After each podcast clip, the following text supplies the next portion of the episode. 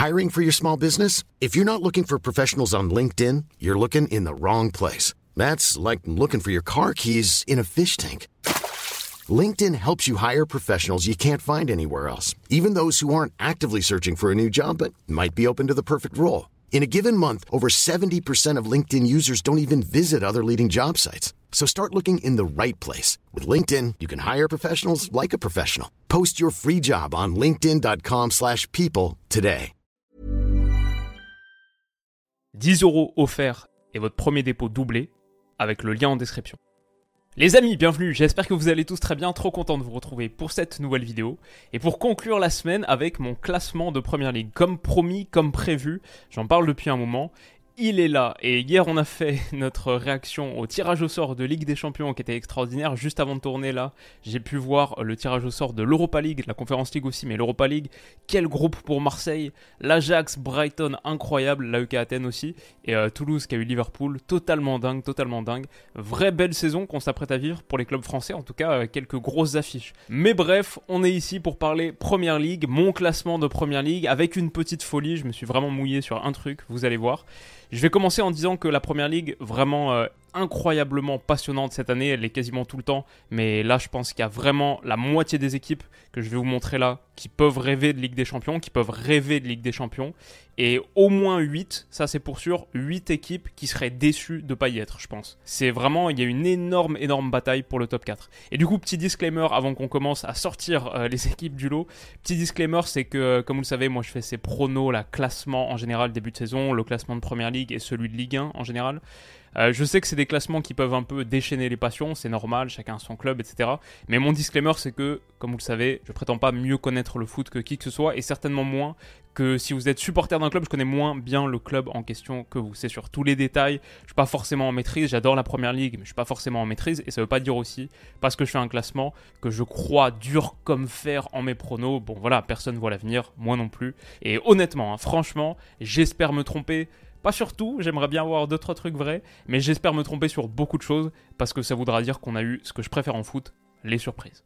Voilà, ceci étant dit, la petite précaution d'usage classique, on va partir tout de suite. Et le classement, je l'ai divisé en gros en quatre sections. La première section, c'est les relégués. Et là, je vois Luton, Sheffield United et Everton. Alors euh, pour Luton, ce que je vais dire, c'est que désolé, mais l'effectif il n'est pas première ligue du tout, mais je crois qu'ils le savent, hein, franchement, quand on regarde leur effectif. Ils ont dépensé pour 22,75 millions, 23 millions d'euros de dépenses cet été. C'est quasiment deux fois moins que les 19e qui ont le moins dépensé, Nottingham Forest, et c'est 5 fois moins que la moyenne de première ligue, qui est à, peu près à 125 millions, un truc comme ça. Voilà, je pense que pour eux, c'est une saison, Luton, on voit leur effectif, c'est une saison pour découvrir la PL. Prendre un bon chèque, prendre le paiement parachute, redescendre en championship mais avec les reins un petit peu plus solides pour devenir un vrai gros morceau de championship, euh, un club établi de seconde division qui peut régulièrement viser à monter en PL. C'est un peu ça leur manière de grandir et je pense qu'ils visent pas beaucoup plus que ça. Ils ont fait attention de ne pas faire de trop grosses dépenses, histoire de ne pas se retrouver dans une situation financière périlleuse. Juste le fait de découvrir ce championnat, je pense, c'est un peu inespéré et un peu rapide dans leur parcours de progression. Donc euh, je pense pas qu'ils m'en voudront de les mettre 20e. Pour Sheffield United, c'est quasiment pareil. Luton, c'est de loin l'effectif le plus faible de Première Ligue, il n'y a aucun doute là-dessus. Sheffield United, les Blades, pour moi, sans doute le deuxième le plus faible en perdant Ndiaye en plus, Iliman Ndiaye et Sanderberg, les deux au mercato estival, euh, c'était assez difficile. Je sais que leur fanbase l'a très mal pris. Après, ils ont fait deux recrues assez chères. La dernière fois qu'on en a parlé, c'était un joueur à surveiller par club de première ligue. Ils n'avaient pas encore pris Cameron Archer et Gustavo Hammer, deux joueurs que je connais pas très bien honnêtement, pour 40 millions. Donc ils ont été un petit peu plus ambitieux là-dessus. Deux gars à surveiller. Mais voilà, ils ont perdu tous leurs matchs cette saison pour l'instant. C'est assez faible chez Sheffield United. Et Everton. Alors Everton, c'est quand même, euh, ce serait quand même une grosse surprise de les voir descendre au vu du standing historique du club. Mais si on regarde la tendance récente, j'ai l'impression que c'est pour eux cette saison, peut-être.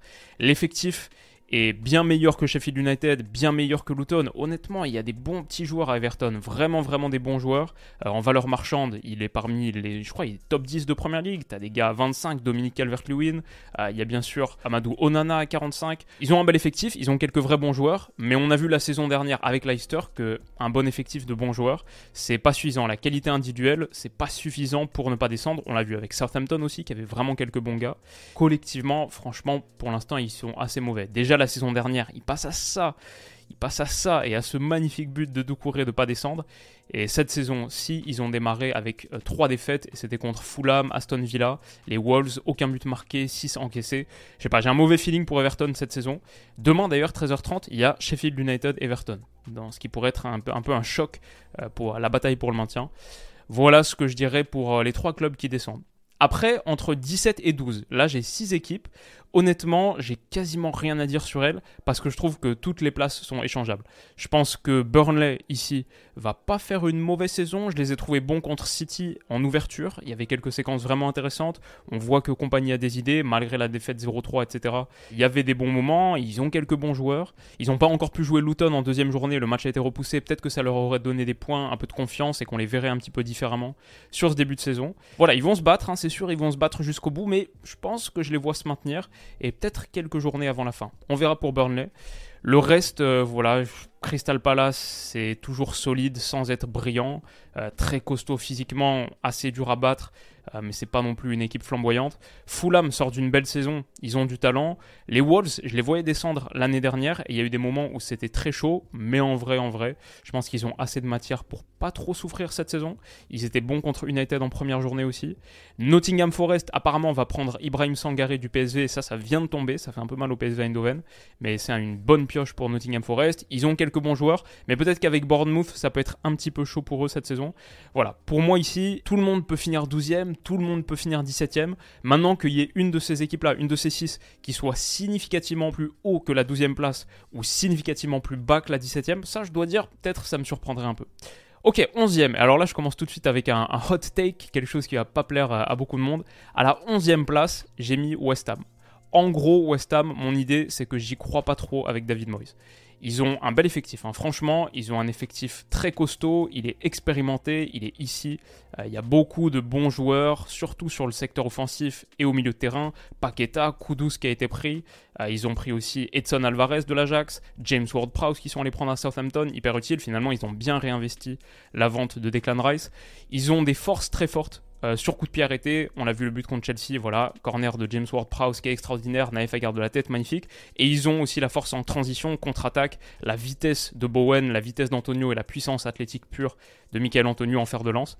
Ils ont battu Chelsea comme on a dit, ils ont battu Brighton, ils vont continuer à gagner des matchs, pas de souci. Mais sur la durée, je pense que tu fais pas grand chose avec 28,3% de possession. Ça, c'est la possession moyenne sur les trois premières journées. C'est catégorie Luton, Sheffield, Nottingham, qui sont toutes les quatre en dessous de 40. 28,3, c'est vrai que tu as, je crois, 22% et 24% contre Chelsea et Brighton, mais c'est aussi 37% contre Bournemouth, par exemple, sur le premier match. West Ham veut pas avoir le ballon. Et pourquoi pas? En vrai, moi je suis pas un apôtre de la possession. Je pense pas que ce soit la chose la plus importante en foot.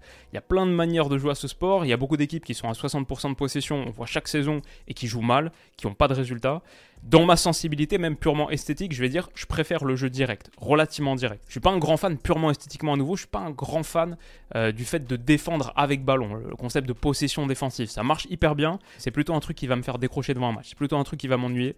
Je suis pas fan de la possession dans l'absolu, je vais dire. Mais ceci étant dit, je pense quand même que tu peux descendre trop bas sur ton volume de possession. Et là, je pense que c'est quand même trop peu. C'est très très difficile de faire les places européennes en étant aussi peu habitué à avoir le ballon. Déjà pour la bonne et simple raison que West Ham va pas toujours ouvrir le score dans chacun de ses matchs. Pour l'instant, ça a été le cas sur les trois premières journées. Très bien, ils ont pris 7 points du coup. Mais qu'est-ce qui se passe quand ils encaissent le premier but Et maintenant, ils doivent prendre le jeu à leur compte? La responsabilité du jeu leur incombe. Je pense que c'est une configuration tactique qui est assez difficile pour ce West Ham de David Moyes. Donc voilà, désolé aux fans des Hammers. Franchement, moi je kiffe ce club. Historiquement, surtout quand ils étaient à Boleyn, euh, Upton Park c'est maintenant plus difficile, je trouve, au London Stadium. Je, ne suis pas un grand fan du stade, mais historiquement, j'aime bien West Ham. En plus, il y a plein de joueurs que j'adore. Moi, le Lyonnais Paqueta, je trouve, il a fait des mois extraordinaires chez nous. J'adore. Kudus, incroyable, super super pioche. Ward Prowse, extraordinaire. Euh, plein d'autres. Bowen, Antonio, en vrai, ils sont kiffants à regarder. Quand ça attaque, quand ça perce, c'est assez kiffant. En plus, Bowen, superbe touché. Mais avec leur style actuel là, sur la durée, sur 38 journées, j'ai un peu de mal à y croire. Et je dis vraiment saison entière, donc ça sert à rien de me taguer euh, de partout s'ils battent Luton ce soir. Sur une saison entière, pour moi, West Ham fera pas top 8, même si on, je vois beaucoup les mettre dans cette conversation. Je pense pas que West Ham fera top 8, et donc je pense même pas qu'ils feront top 10, ou en tout cas, je pense pas qu'ils seront dans la conversation pour les places qui comptent vraiment. On verra, c'est euh, mon pronom un petit peu euh, osé négatif là, me tombez pas dessus.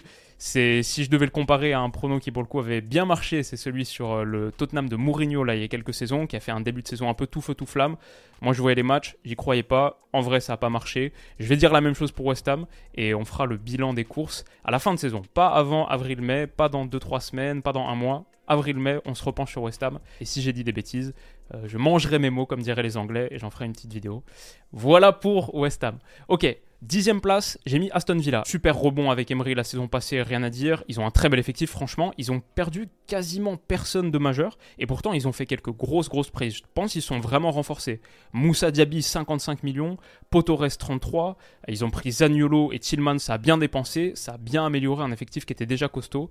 Euh, ils ont claqué Everton 4-0 sur la deuxième journée, il me semble, de Première League. Burnley 3-1. Hibernian sur les barrages de Conference League 8-0 sur les deux matchs. Voilà, ils ont du bagage offensif, ils ont des ressources, ils ont des cartouches.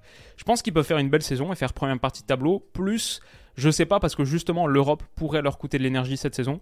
Je les mets pas plus haut que dixième parce que c'est très très costaud en haut de tableau. Mais belle équipe, vraiment, Aston Villa, belle équipe peut-être un peu moins belle que Brentford. Brentford, s'ils finissent 9ème, c'est exactement pareil que l'année dernière. Et l'année dernière, ils font une vraie, vraie belle 9ème place. Il me semble qu'ils sont à 3 points de la 6ème place. Et ils sont 7 euh, points devant le 10ème et 14 points devant le 11ème. Ils sont net, net première partie de tableau. Brentford, c'est une vraie équipe de première partie de tableau. Et pour moi, par rapport à la saison dernière, ils ne sont pas affaiblis du tout. Je vais dire au contraire. Ils ont dépensé 65 millions. Ils ont toujours Brian Bemo, qui fait une superbe, superbe association sur ce début de saison avec Johan Wissa. Kevin Shadow a l'air super intéressant. Il a marqué un top but l'autre jour. Ça pourrait être sa saison après des premiers pas un petit peu plus compliqués. Voilà, Brentford, euh, on connaît. C'est une équipe qui est bien dirigée, qui est bien coachée par Thomas Frank, qui est encore invaincu cette saison. Ils sont 9e, voilà, 5 points en 3 journées. Et je pense vraiment que c'est cette équipe première partie tableau qui n'a pas réussi donc à prendre Johan Bakayoko. Ils en étaient pas loin. Euh, je suis content qu'il reste au PSV. PSV a une très très belle équipe mais il pourrait retenter le coup en janvier si le PSV est éliminé des phases de groupe de Ligue des Champions, parce que Bakayoko veut rester pour jouer à la Ligue des Champions, mais j'ai vu qu'il pourrait revenir à la charge en janvier, donc peut-être, voilà, typiquement, c'est une équipe qui pourrait se renforcer encore davantage au mercato hivernal et continuer à challenger. Brentford, très bon club, très costaud, ils n'ont pas l'Europe, donc ils ont un effectif, je pense, taillé pour faire encore une belle saison cette année. Donc voilà, ça c'est pour les 12 premières équipes. Euh, les gars, le top 8, le top 8 de Première Ligue 2023-2024, folie pure. Extraordinaire, extraordinaire. La densité de qualité qu'il y a dans ce top 8. À quel point c'est serré? Pour moi, il y a plein de positions. Ça joue dans un mouchoir de poche. Il y a une équipe, je la mets 8, je pourrais la mettre 4. Une équipe, je la mets 7, je pourrais la mettre 3. Et ainsi de suite. Honnêtement, c'est c'est très tendu. Donc euh, l'équipe que j'ai choisie à la 8 place, qui sera forcément déçue, c'est Brighton. Et pourtant, vous le savez, je crois beaucoup en Brighton. Super club, très bien géré, mais aussi à court terme là, super équipe. Ça joue super bien. C'est hyper bien coaché avec deux Herbie. Mitoma, il a commencé la saison euh, en feu. Il y a Evan Ferguson. Je pense que le monde va se mettre à découvrir. 18 ans. Brighton le voit comme étant le joueur qui vont vendre le plus cher de leur histoire, même devant Moises Caicedo, parce que c'est un buteur, parce qu'il est si jeune, et parce qu'il est euh, très très talentueux. Et quand on parle de vente de Caicedo, bah cet été, ils se sont séparés, c'est vrai, de Caicedo, de McAllister, de Robert Sanchez, ils ont fait quelques grosses ventes, 188 millions de ventes hein, juste sur cet été pour Brighton. Mais ils ont réinvesti pas mal, ils ont réinvesti 100 millions d'euros à peu près, ils ont pris quelques gars que je kiffe bien, Carlos Baleba notamment, Bart Verbruggen dans les buts, et bien sûr, et bien sûr, Ansu Fati, ça on le sait depuis hier, Ansu Fati à Brighton, c'est un prêt simple, il n'y a pas d'option d'achat. C'est pour faire face à la perte sur blessure de Julio Enciso qui s'est déchiré le ménisque, qui sera absent en 3-4 mois. Ça c'est vraiment dommage, parce que c'est un gars que je surveillais. C'était pas mon joueur à suivre de Brighton cette saison, je crois que j'ai dit à noter pour les quelques minutes qu'il aura à surveiller, parce qu'on le connaît moins qu'Enciso, qui a fini assez fort le Paraguayen la saison dernière. Mais voilà, il y a du talent de partout. Avec Fati, j'ai hâte de voir comment il sera inséré. Pour l'instant, je me dis, ouais, mais il a Mitoma, c'est ça sa position naturelle. Mais il a eu cet appel avec De Zerbi. Si De Zerbi lui a concocté un plan pour l'utiliser et exploiter ses qualités, on va clairement lui faire confiance. Et euh, je les trouve pas moins bons que l'an dernier, même en ayant vendu pour 200. Mais cette fois, peut-être que la compétition est encore un petit peu plus intense en haut. Et aussi, et aussi, ils vont jouer l'Europa dans le magnifique groupe qu'on a montré tout à l'heure avec l'Ajax, avec Marseille, avec l'AEK Athènes. Ils vont finir au moins troisième de ce groupe, je pense. Donc, même s'ils ne se qualifient pas pour les prochains tours d'Europa League, ils peuvent, hein, mais même s'ils ne se qualifient pas pour les prochains tours, il y a la Conférence League derrière. Ça, va faire beaucoup de matchs. Ça va faire beaucoup de matchs pour Brighton. Ça va coûter de l'énergie pour un club qui n'est pas habitué à jouer l'Europe. Donc, c'est peut-être la raison pour laquelle je les mets huitième. Mais si demain Brighton fait cinquième, je suis pas surpris. S'ils font top 4, c'est ça c'est un peu surprenant quand même. Je veux dire par rapport à la taille du club là sur les dernières années, c'est incroyable. Par rapport à la nature des performances et la qualité du football qu'ils proposent, en vrai ce serait pas si fou que ça. Mais voilà, Brighton, je vais dire euh, entre la 8 et la 4 place et comme il faut choisir un 8 je les ai mis eux, mais je pourrais mettre plein de monde et mon classement il pourrait changer si je le refaisais demain, je pense, sur les, sur les 2-3 prochaines positions qui arrivent. Parce qu'à la 7 place, j'ai mis Newcastle. Eux aussi seront très déçus. Passer de 4 saison dernière à 7, forcément, forcément, c'est dur. Pour moi, ils ont peut-être pas assez recruté derrière. Livramento, c'est vrai, latéral droit, Louis Hall, latéral gauche. Mais sur la défense centrale, quand on voit là, avec la blessure de Botman, euh, qui a un petit truc à la cheville, qui va rater les prochaines semaines de compétition, que tu passes sur l'idée de recycler Dan Burn, mais du coup, quoi, c'est Matt Target, euh, latéral gauche, alors qu'il n'a pas joué beaucoup de minutes sur les dernières saisons. Sur la dernière saison, tu mets Louis Hall, que tu viens de prendre, qui a 18 ans. On voit déjà que ça peut être un petit peu difficile s'il y a des blessures sur des postes clés, ce qui était déjà le truc la saison dernière ils ont un peu échappé à ça. Maintenant, sinon, ils ont fait quand même deux beaux renforts avec Tonali. Ça change vraiment la dimension de leur milieu de terrain. Tonali, Bruno Guimaraes, Joelinton. Et derrière, tu peux avoir Willock, Longstaff qui revient c'est pas mal. Harvey Barnes, très cool sur l'aile. Il manque peut-être une pointe, genre si Isaac se blesse, tu retombes tout de suite sur Callum Wilson, qui a beaucoup planté la saison dernière. C'est un bon joueur de Première Ligue, 18 buts il me semble en 2022-2023. Mais lui aussi, il est très fragile, il se blesse beaucoup. Il pourrait y avoir une petite situation compliquée autour de ça pour Newcastle. Et Almiron, par exemple, que j'aime bien sur le papier, qui a plutôt bien commencé le début de saison, il avait été, c'était très instable pour lui les performances saison dernière. Il y avait eu des moments assez compliqués. Tout n'est pas parfait à Newcastle et pourtant je les aime beaucoup. Vous savez, j'ai fait une vidéo entière sur eux en début d'été pour noter leur saison 2022-2023, pour se projeter sur l'actuel, ce qu'ils devaient faire au mercato, etc. Je, je, kiffe Newcastle. Je pense que long terme, ça va très bien marcher pour eux. Je pense que Eddie Howe, top coach. Et honnêtement, je les mets 7 un peu parce qu'il faut mettre quelqu'un 7. S'ils font 4, je suis pas du tout surpris. S'ils font quart de finale de Ligue des Champions, je suis pas forcément surpris non plus. Leur plafond est élevé. Le plafond de Newcastle, on le sait, il est très élevé. Mais peut-être que ce sera une année un peu de transition, entre guillemets, d'adaptation à leur nouveau statut, leur nouvelle hauteur. Retrouver la Ligue des Champions 21 ans après, etc. Ça va peut-être demander quelque chose en plus. Et peut-être que ça pourrait coûter des points et des ressources en Première Ligue. Peut-être, mais vraiment euh, sans conviction, parce que c'est trop difficile de placer les clubs sur ce niveau-là. Pareil pour la sixième place où j'ai mis United. C'est difficile de se projeter avec United parce que l'équipe type, on l'a pas encore vue parce qu'on n'a pas encore vu Hoylund. Et ça, ça change beaucoup de choses. Je pense que tactiquement, ça change énormément de choses pour United d'avoir vraiment la pointe. Non seulement tu as une solution supplémentaire pour Onana sur le jeu long, ce qui permet de résister à la pression et à des configurations de match difficiles pour United, mais en plus, ça te permet de mettre Rashford à gauche, où on a vu week-end dernier contre Forest, il est bien mieux à gauche qu'en pointe. Si tu le mets actuellement à gauche, faut mettre Martial, donc ça fait tout ce calcul difficile. Donc voilà, je pense qu'avec l'arrivée de Hoylund, mais on n'a pas encore vu une seule minute de lui sous le maillot d'United, ça pourrait changer des choses, mais c'est tellement l'interrogation que voilà, United pour moi c'est un peu le question mark. Dans l'ensemble, je prend beaucoup de plaisir devant leur match. C'est direct, c'est un peu foufou. Euh, c'est bien 0-0, je pense leur plan A marche très bien, un peu comme West Ham dans une moindre mesure. Ils n'ont pas vraiment de plan B et ça peut leur coûter. On en parlait dans une analyse, l'analyse de leur match contre Tottenham, dans un récap du week-end il y a une dizaine de jours, deux semaines à peu près. L'arrivée d'Amrabat, c'est pas mal au milieu de terrain, ça permet de densifier une zone où il manque un petit peu euh, des jambes avec Casemiro là, qui aussi a pris une année en plus. Et peut-être défensivement, j'ai une petite inquiétude sur United le secteur défensif, la dernière ligne là, avec en plus la blessure de Shaw. Et peut-être qu'en Ligue des Champions aussi, c'est une équipe qui va laisser des forces. Je trouve l'effectif un peu léger en profondeur justement. Je pense que quand c'est l'heure de jeu et qu'il faut commencer à faire des changements à United, c'est un peu compliqué. Mount aussi, j'ai une petite question. Donc euh, je pense United, dans ma tête, ils allaient se faire racheter avant le début de l'été, ils allaient faire un top top mercato. Et finalement, tu ressors là au 1er septembre le mercato est correct, mais peut-être pas suffisant pour passer totalement une vitesse supplémentaire. Il y a encore beaucoup de questions autour du club, autour de cette équipe, et pas mal de zones de l'effectif où une blessure, ce serait un peu la catastrophe. Donc euh, c'est ce que je dirais pour United que j'ai mis sixième. Cinquième, juste au pied du top 4, et c'est une position très intéressante pour une raison spéciale, j'en parle dans quelques secondes, j'ai mis Tottenham. J'aime bien Tottenham cette saison, vous le savez, j'en ai fait une vidéo entière il y a quelques jours. Pourquoi le Tottenham de Postecoglou joue vraiment bien, Tottenham ça joue vraiment bien. Il y a des choses intéressantes, c'est ambitieux, il y a des erreurs, mais on voit les idées, on voit le projet. Postecoglou, je pense que c'est une très bonne prise pour eux. Et dans l'ensemble, ils se sont bien renforcés sur ce mercato, franchement, il n'y a rien à dire. Ils ont pris deux joueurs, même en ayant perdu Kane, ils ont pris deux joueurs qui pour moi sont élites. C'est Madison et c'est la vraie arrivée du Doggy, qui, si je ne me trompe pas, avait déjà été pris l'été dernier, mais reprêté dans la foulée à Udine, euh, du côté de l'Udinese. Mais Madison, Udogi, pour moi, c'est deux des trois joueurs que je dirais calibre élite dans cet effectif. Peut-être quatre avec Son, même si les performances récentes sont un peu moins bonnes. Mais celui que je mettrais en plus, c'est Bissouma. Udogi, Bissouma, Madison, les trois qui font un super début de saison. Ouais, ça commence à faire une belle colonne vertébrale. Il y a vraiment quelques belles pièces à Tottenham. Ils se sont renforcés. Ils jouent pas l'Europe cette saison aussi. Ça peut être un vrai point fort. J'ai quasiment que des bonnes choses à dire sur Tottenham, mais le gros point négatif, bah c'est ça. C'est Richarlison en neuf, surtout. C'est la seule pointe de tout l'effectif. Voilà, Vélis, il n'est pas encore prêt, 19 ans, il vient d'arriver. C'est Alejandro Vélis, c'est un pour le futur. Richarlison, le seul neuf de l'effectif à l'heure où je m'enregistre, l'année où tu perds Harry Kane, l'année où tu perds le meilleur buteur de l'histoire de ton club, un des plus grands numéros 9 de l'histoire de la première ligue ère moderne, l'année où tu le perds, il n'y a personne derrière à part Richarlison et on voit déjà que ça peut être problématique. Ça va coûter des points cette saison, c'est sûr si ça en reste là. Et même Hugh Minson, il est un peu en train d'amorcer son déclin. C'est moins fort qu'il y a quelques saisons.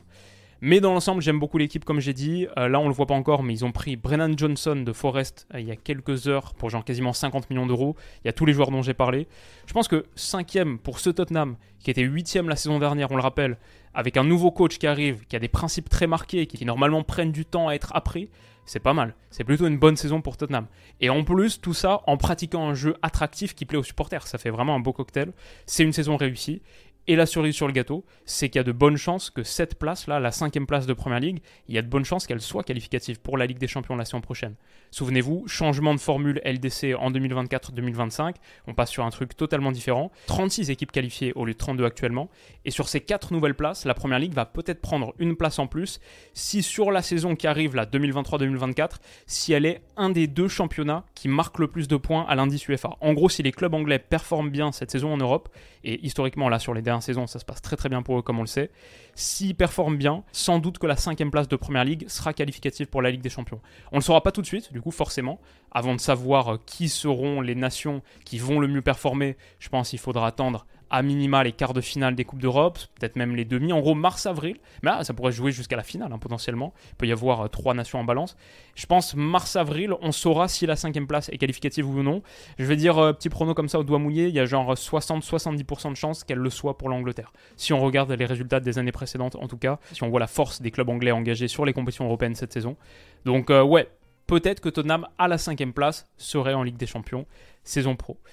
Et du coup, il reste notre top 4. J'ai pas encore sorti euh, la folie de ce classement. Elle arrive pas tout de suite parce qu'à la quatrième position, j'ai mis Liverpool. Pour moi, c'est très très très serré ici. Liverpool peut finir 7 comme 3. Mais je pense qu'ils ont juste ce qu'il faut pour se faufiler in extremis à la quatrième place. Ils étaient un petit peu légers au milieu de terrain jusqu'à quelques jours, surtout surtout avec les ventes euh, non prévues initialement, je pense, de Fabinho et de Jordan Henderson. C'était un peu léger parce qu'en plus ils ont perdu des Namiketa, des Oxlade, entre autres, Milner, etc. C'est un petit peu compliqué, mais finalement, avec McAllister, avec Endo, Zoboslai, même si c'est un peu plus haut, et surtout, il n'est pas encore, mais il va arriver Gravenberg, qui a été pris au Bayern pour 40 millions d'euros, ça a été annoncé aujourd'hui.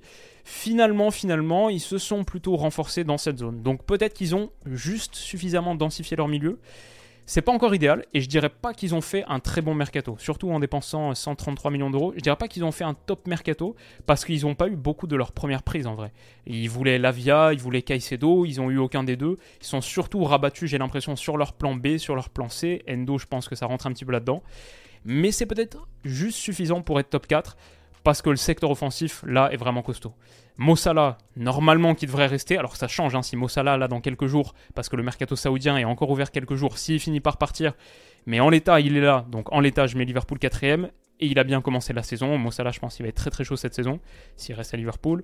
Ils ont Luis Diaz qui revient, c'est quasiment une recrue pour eux après sa longue blessure la saison précédente et il a attaqué pied au plancher très fort. Ils ont Jota, ils ont Gakpo, ils ont Darwin Nunez qui je pense, euh, c'est mon prono depuis longtemps, je pense qu'il va faire une très très bonne deuxième saison.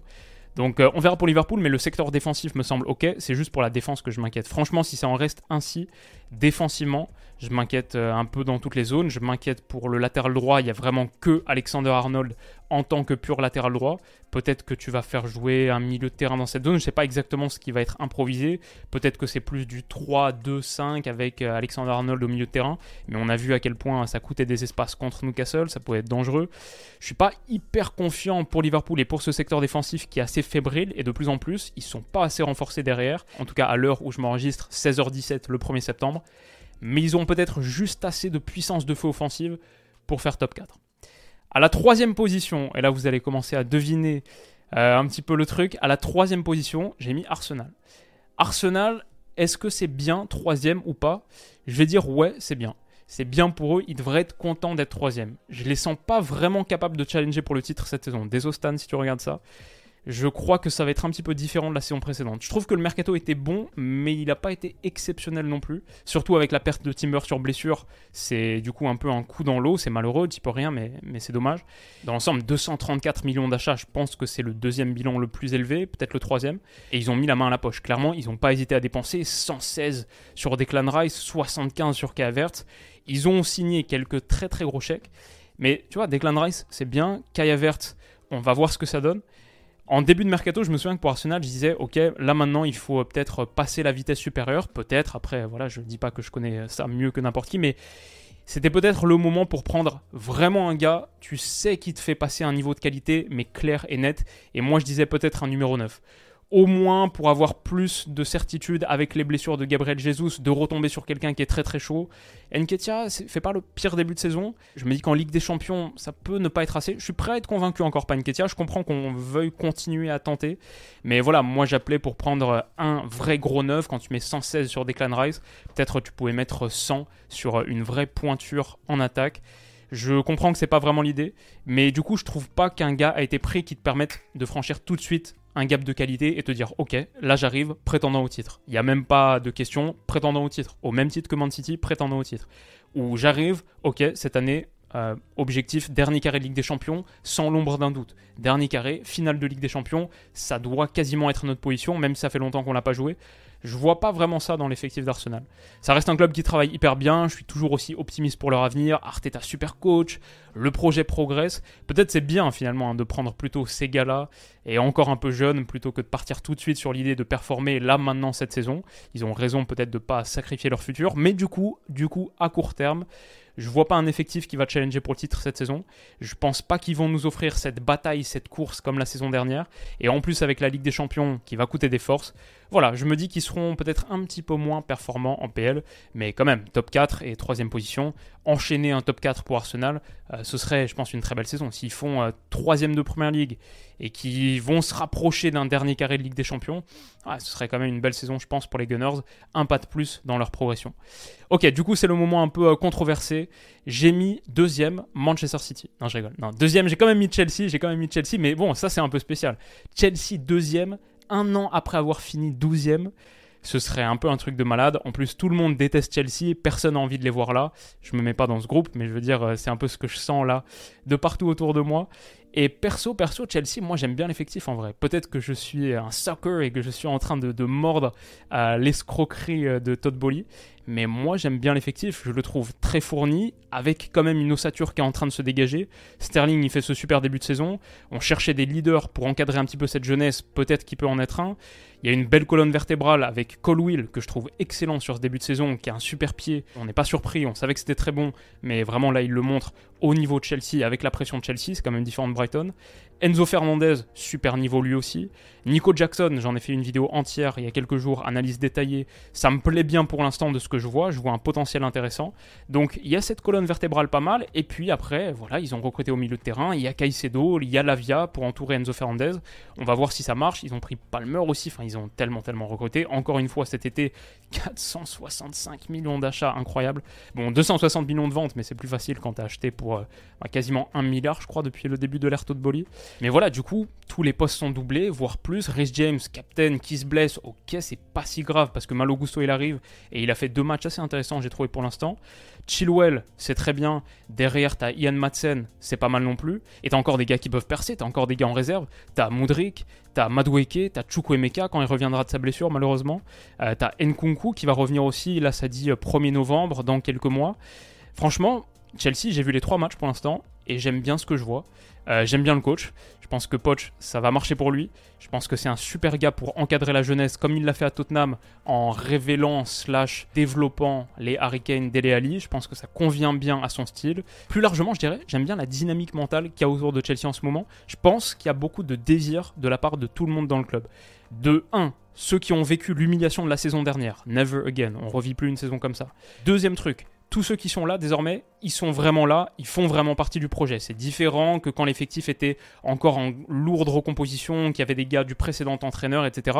Là, tous les gars qui sont là, ils sont vraiment, ils font partie du projet. Et ils ont une opportunité fantastique. Franchement, je vois tellement de petits gars là, les Colwill, euh, les Madsen, et je pourrais en citer 5 ou 6 autres. Si je me mets à leur place, ils arrivent un petit peu sortis de nulle part avec un nom qui n'est pas encore euh, très connu. Là, ils ont une saison où ils peuvent devenir titulaires à Chelsea ou joueurs majeurs de Chelsea et tout de suite devenir une des stars de Première Ligue. Je dis pas 5-6 euh, visages de l'APL, euh, Salah, Kevin De Bruyne, etc.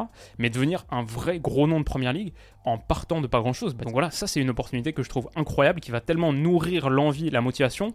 Et en plus et en plus, tout le monde sait qu'ils sont là, qu'ils sont voulus par le club mais il y a une concurrence qui est hyper forte dans cet effectif. Tu es obligé de te déchirer chaque jour pour gagner ta place en match parce qu'il y a deux ou trois mecs derrière toi qui sont prêts à la prendre et parce qu'il y a des positions qui ne sont pas encore établies avec certitude qui sera titulaire. C'est des opportunités uniques, c'est des fast tracks pour devenir une des stars de Première Ligue et le désir de revanche, il est présent dans l'effectif. Je pense qu'il est présent pour Pochettino aussi.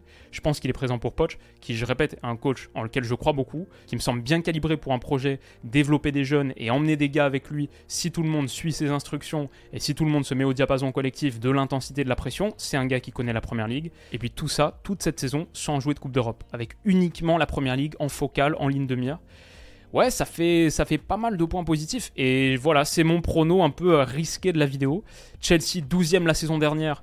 Euh, en gros, le club, j'ai l'impression que tout le monde déteste, vu les sommes dépensées, vu la communication, surtout initialement de Todd Bowley. C'est le club que tout le monde veut voir s'écraser. Mais purement sportivement, vraiment sportivement, perso, j'aime plutôt bien ce que je vois pour l'instant.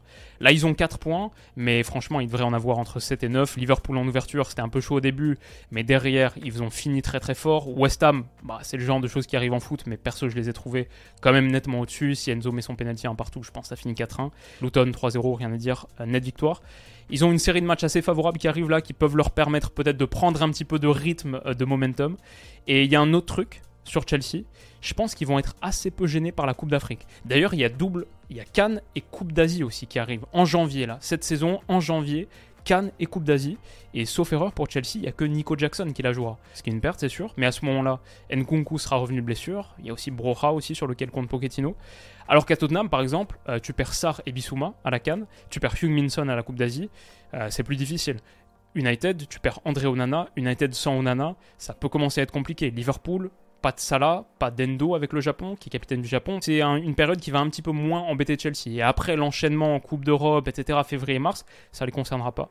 Donc euh, je vois un contexte assez favorable pour Chelsea. Je me souviens de Guardiola qui disait la saison dernière, on lui posait les questions sur Chelsea, est-ce que c'est la preuve que le recrutement, etc., ça marche pas? Il dit, euh, ouais, mais peut-être Chelsea la saison prochaine fait une saison à 100 points. Alors c'est Guardiola, ils feront pas une saison à 100 points, mais deuxième Derrière, donc, Manchester City, c'est mon prono. Et City, c'est City, il n'y a pas grand chose à en dire. Cette année, je trouve que tu as facile 8 équipes, 8 équipes qui se battent pour le top 4, facile. Par contre, je vois une seule qui se bat pour le titre. Ça, c'est peut-être la petite déception de cette première ligue. Ça reste le championnat le plus kiffant à regarder. Mais il y a vraiment un rouleau compresseur. C'est City. Ils ont gagné 5 des 6 derniers titres. Je pense qu'ils vont faire 6 sur 7 cette saison. Euh, défensivement, ils sont trop costauds. Guardiola est capable de réinventer le foot en cours de saison. Ça, ça va pas changer. Foden, je pense qu'il va faire une très belle année. Ils ont pris Guardiola en plus. Ils ont pris Doku pour avoir un peu plus de percussion. Si ça, ça se met à marcher, pas mal. Kovacic. Ils ont pas perdu Bernardo Silva. Ils ont pas perdu Cal Walker finalement. Donc euh, ouais, City, je pense que ça va être encore très très costaud, comme d'habitude. Donc voilà, on pourra pas dire que je me suis pas mouillé. Sur Chelsea, on tente un truc, et la preuve du côté de Winamax, mon sponsor sur cette vidéo, Chelsea top 2, c'est coté à 5,50. City est plus favorable, bien sûr. Arsenal, Liverpool, United, les bookmakers voient ces quatre clubs finir au-dessus de Chelsea. Si on suit ce raisonnement, Chelsea c'est 5 en PL. Chelsea top 2 à 5,50, ok c'est très risqué, on n'est pas obligé d'aller là-dessus. Par contre, Chelsea top 4 à 2,50 qui est même derrière Newcastle United. Moi, j'ai du mal à pas voir Chelsea dans le top 4 cette saison. Ça, c'est pour le coup, moi, je pars là-dessus, clair et net. Et je partirai aussi sur, j'ai vu top 6. Il y a Tottenham à 1,92, que visiblement Winamax voit 7ème au classement, derrière Newcastle notamment. Perso Tottenham, top 6, j'y crois, et top 4 pour Chelsea aussi. Si vous combinez les deux, ça fait 4,80, ce qui, ce qui me semble pas mal du tout. Si on regarde du côté de ce week-end, ce week-end il y a quelques matchs très très sympas. Bon, il y a Luton West Ham tout à l'heure, vendredi soir. Mais sinon, mon combiné là, ce serait peut-être Chelsea justement contre Nottingham Forest à la maison à 1,39 et Tottenham qui a 1,86 en déplacement du côté de Burnley. Et puis si vous êtes particulièrement audacieux, bah, il y a le gros match de Premier League, le Super Sunday, c'est dimanche à 17h30 Arsenal, Manchester United, qu'on analysera sur la chaîne. On en fera un débrief, bien sûr. Si ça vous intéresse, comme vous le savez, comme d'habitude, vous avez accès à l'offre spéciale de Winamax avec le lien en description. Vous cliquez sur le lien, vous faites un premier dépôt, il est instantanément doublé en pari gratuit. Si vous mettez 15 euros, ce qui est le minimum, le dépôt minimum, ça devient 30 et vous recevez aussi, quoi qu'il arrive, 10 euros supplémentaires en cash. Donc en mettant le minimum, 15, en fait, vous avez 40 euros avec lesquels vous pouvez parier. Ça, c'est accessible avec le lien en description qui débloque le bonus de bienvenue, qui me rémunère aussi à chaque utilisation. C'est un lien affilié qui m'a beaucoup aidé saison passée, qui continue de m'aider cette saison. Merci à tous ceux qui sont inscrits un très gros soutien pour la chaîne. Mais déjà, c'est pas la seule manière de soutenir la chaîne. Un petit pouce bleu, un message sympa dans les commentaires, c'est très très bien aussi. Et aussi, surtout, c'est interdit aux mineurs, strictement réservé aux majeurs. La plupart du temps en paris sportif, comme je le dis tout le temps, on perd. Dans l'ensemble, c'est assez rare de gagner, surtout sur le long terme. Donc si vous pariez, faites-le plutôt dans une optique de divertissement ponctuel et plutôt avec des petites sommes, comme vous savez. Donc voilà les amis, ça conclut ce classement de Première Ligue. Qu'est-ce que vous en pensez?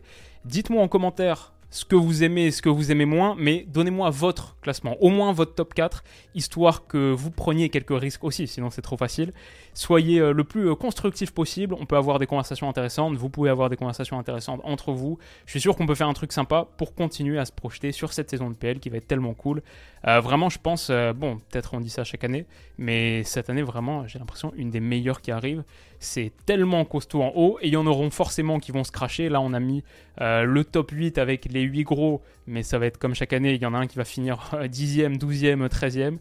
Il va y avoir euh, des choses un peu spectaculaires, comme d'habitude on les vivra ensemble, avec euh, beaucoup de vidéos sur l'APL cette année. Les amis, passez un excellent week-end, prenez soin de vous, et on se dit à très vite, à demain pour une nouvelle vidéo comme toujours. Prenez soin de vous et à bientôt.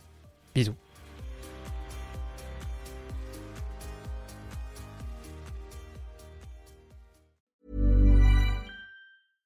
Imagine the softest sheets you've ever felt. Now imagine them getting even softer over time. That's what you'll feel with Bowl and Branch's organic cotton sheets. In a recent customer survey, 96% replied that Bowl and Branch sheets get softer with every wash. Start getting your best night's sleep in these sheets that get softer and softer for years to come. Try their sheets with a 30-night guarantee. Plus, get 15% off your first order at bowlandbranch.com. BUTTERY. Exclusions apply. See site for details.